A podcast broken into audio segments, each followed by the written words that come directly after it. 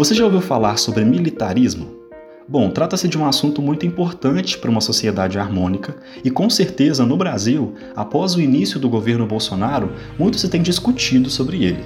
Mas será que o militarismo brasileiro ele está pautado nos direitos humanos e qual seria a importância de um militarismo pautado nesses direitos? É isso que nós vamos discutir hoje.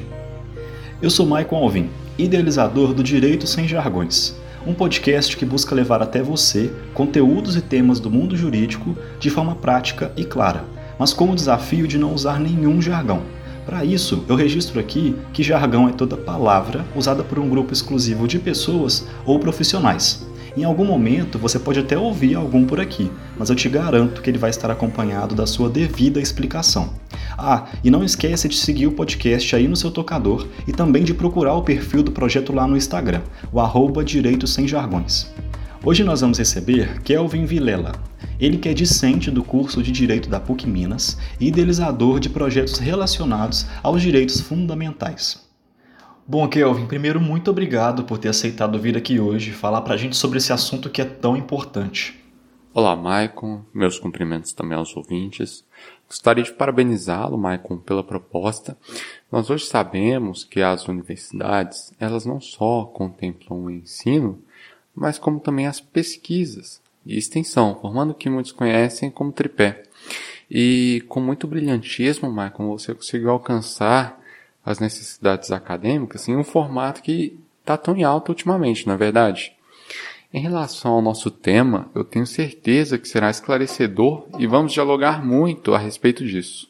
Hoje nós vamos falar sobre o militarismo à luz dos direitos humanos. Então, Kelvin, para a gente introduzir e começar, o que, que é o militarismo? Compilando definições das principais teorias, Michael, o militarismo ele se encontra como todo conjunto de pensamentos, sistemas políticos ou qualquer outro tipo de ação e estratégia individual ou de um grupo que tenha como base teórica a força institucionalizada, ou seja, que tenha como base ideias análogas àquelas apoiadas pelas Forças Armadas. Historicamente, foi uma equação institucional para a manutenção de governos legítimos, e eu estou me referindo aqui a grande parte das ditaduras que tivemos e as vigentes. No Brasil, Maicon, e quem tem mais de 28, 29 anos se recorte comigo, existia de maneira muito mais incisiva na sociedade, e não só em instituições militares, a educação cívico-militar, que é regulada pela Lei 4.130 de 1942, que, apesar das mudanças, o texto hoje ele se apresenta para a gente ultrapassado e hoje o governo claramente se alinha aos militares não só como mecanismo de manutenção, mas como instrumento ideológico. E prova disso, Maicon, é que nunca antes na história do nosso país se inauguraram tantas escolas militares. Foram em torno de 54 no ano passado, e a meta do Ministério da Educação é que até 2023 216 instituições terão esse tipo de ensino implantado. Observe que a implantação de instituições militares no nosso país, na educação básica, foi vitrine para a campanha do governo do Jair Bolsonaro. Então, hoje, mais do que nunca, o militarismo se encontra presente no ensino e certamente não é o que os especialistas na área da pedagogia esperam no desenvolvimento da grade nacional curricular das escolas brasileiras. É, pois é um tipo de ensino que comporta várias deficiências, como a gente viu, é, a legislação que regula é ultrapassada, e eu não vou me alongar a respeito disso, porque daria um podcast inteiro sobre. Bom, e em relação aos direitos humanos? Sobre quais direitos nós estamos falando e qual a sua relação com o militarismo? Vamos lá, Michael. Talvez essa pergunta seja a mais importante do nosso diálogo, então, primeiro, raciocinemos o serviço militar obrigatório. É difícil de imaginá-lo, a princípio, como uma norma que respeite os direitos humanos. Afinal, é, como o Estado pode obrigar alguém a trabalhar para ele? Essa foi a primeira questão que me surgiu até mesmo antes de ingressar nas fileiras das Forças Armadas. Alguns dos meus colegas de classe que estavam comigo é, naquele período em que eu ingressei nas fileiras das Forças Armadas sabem que o interesse maior em me alistar era fazer uma espécie de pesquisa de campo a respeito dessa e de algumas outras questões. Então, antes de responder a sua pergunta, eu vou voltar nela ao final da minha fala, mas primeiro vou ilustrar é, como os apoiadores da obrigatoriedade do serviço militar apontam essa questão. No Brasil, temos a obrigatoriedade do voto, dispensado em casos específicos regulados por lei, e infelizmente a nossa democracia é ainda muito frágil. Vide que nem chegamos ainda no sexagenário do último golpe militar que tivemos. Então, é, a obrigatoriedade do voto atuaria muito mais como instrumento educativo do que propriamente de coação. E até aí eu concordo com isso e acrescento até como prova de necessidade o grande número de abstenções que nós temos. Agora, raciocina-se então a obrigatoriedade do serviço militar nos mesmos moldes como o exercício do direito do cidadão de servir às Forças Armadas.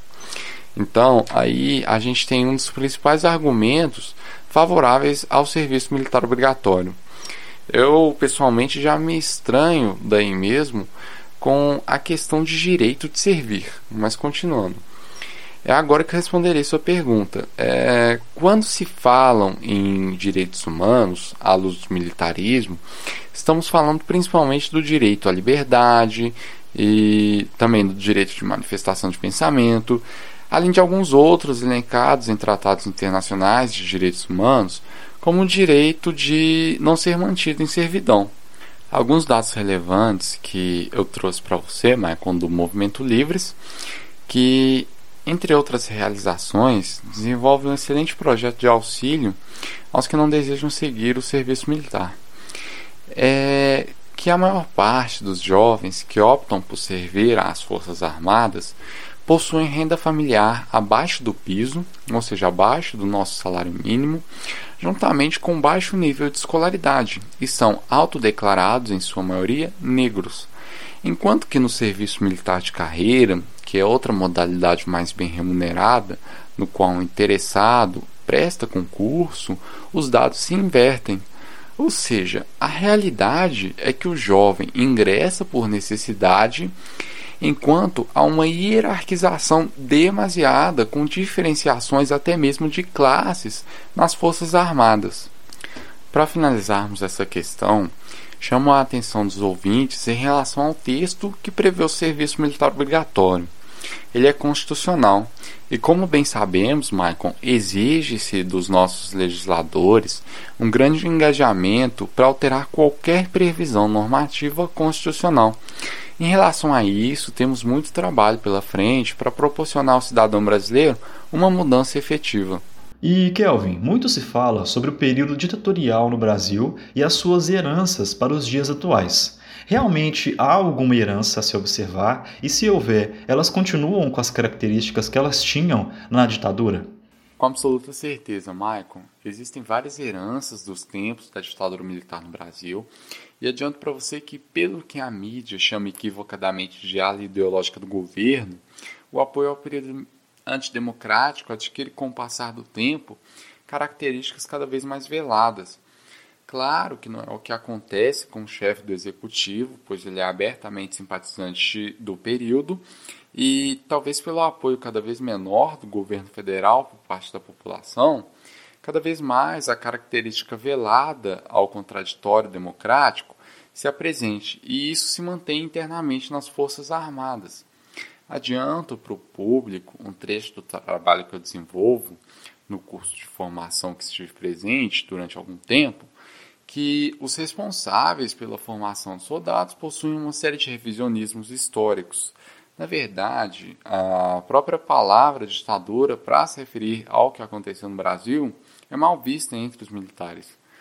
Já com relação à população, como militar, pude perceber que parte das pessoas veem o soldado, o cabo, enfim, qualquer militar com contornos místicos, heróicos, e eu não acho que seja saudável, principalmente pela origem desse pensamento.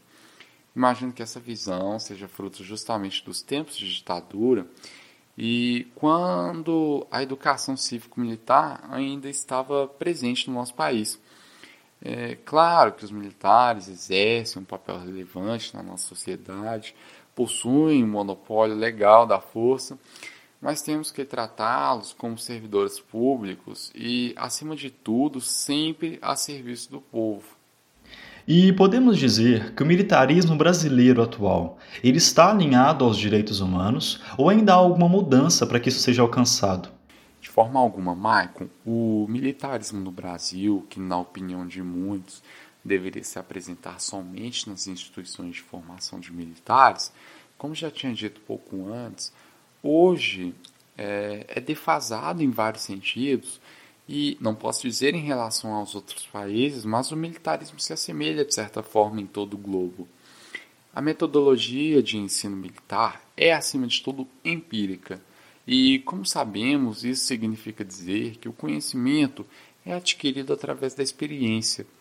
Tem até uma frase que costuma se repetir internamente nos quartéis, que é a seguinte: Só o trauma coletivo gera união. Ou uma oração que diz: Senhor, dai-me o medo, a fome, a sede, a chuva e o frio. E são repetidas várias vezes ao dia durante a formação de um soldado de qualquer força militar.